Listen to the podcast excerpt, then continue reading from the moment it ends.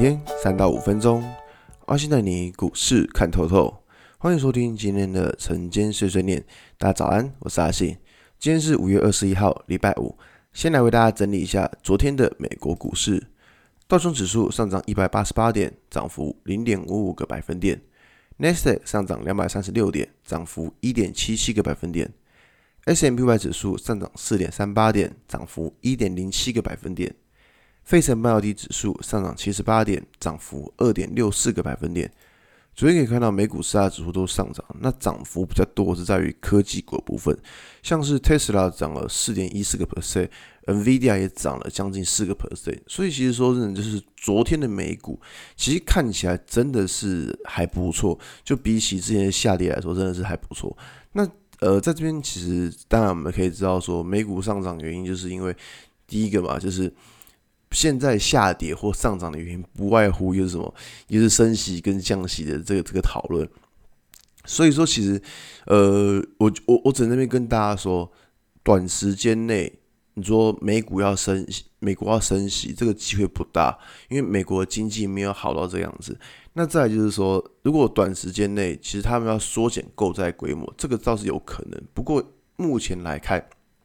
也不会立刻说，所以说其实针对这种最近这种纷纷扰扰，我觉得说如果说讨论到升息这种假议题的话，其实我觉得倒是可以，就是不用太太过于害怕，因为目前来看真的不太可能，美国经济没有好到这样子。我们可以从昨天可以呃一个数据可以知道说，就是美国啊，他们续请失业金的人数是在上升的。你已经去想一件事情了，如果你经济真那么好的话。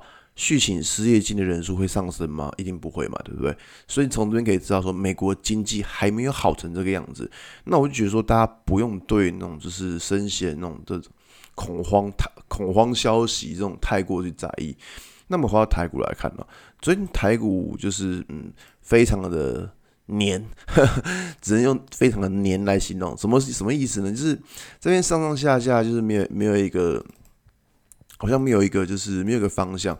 其实正常的，因为毕竟你想哦，在前天的时候涨了多少？涨了涨了涨涨了将近八百点呢。你觉得涨那么多之后，指数不需要休息吗？我相信一定会需要，一定会需要休息。那只是说，呃，在这边情况来说的话，指数休息，那可是个股部分的。其实你看到，在这一波反弹当中，最先反弹是谁？应该说最先止跌是谁？电子股。电子股止跌之后，再开，他们先反弹。那等到反弹之后呢？诶，他们开始先开始整理休息。那再来换谁？换成产股。所以说，你看哦，资金就这样轮动。一开始先止跌的，先反弹，先反弹怎么样？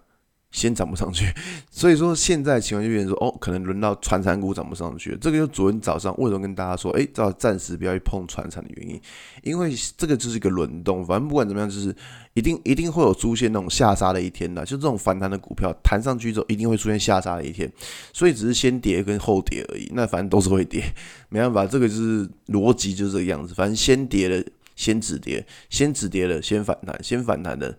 他也会先杀，所以大概就是这个样子。那所以说，在这边的情况就是，呃，你不要过度去追价，你去过度的追价，所以呢，你很容易就会追到高点，因为你不知道什么时候会突突然给你杀下来回档。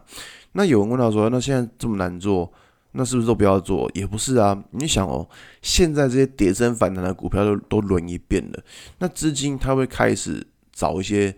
在回档的时候，相对抗跌的股票，我相信是会的。所以说啊，其实在这个时候，我觉得大家可以稍微去找一下，就是一些这一段时间可能它相对抗跌的股票，或者是它。整体的均线排列是正确的股票，我觉得这种是大家可以去关注的，就是说去找一下这些相对比大盘还要强的股票，因为当大盘假如说刚刚的跌升反弹轮轮过一遍之后，可能资金又会开始就去轮回那种比较正常一点股票，或者是比较强势一点股票，那我觉得这个就是比较容呃比较能够抓住波段股票的机会了。所以这边大概大家可以稍微做一下功课了，就是也不用这么过度的难过恐慌，就我觉得大家可以稍微做一下功课，就是说不定会有意想不到的收获，好吧？那今天节目就到这边，如果你喜欢今天的内容，记得按下追踪关注我。如果想知道更多更详尽的分析，在我的专案《给通勤族的标股报告书》里面有更多股送茶分享给大家哦。阿信晨间碎碎念，我们下礼拜一见，拜拜。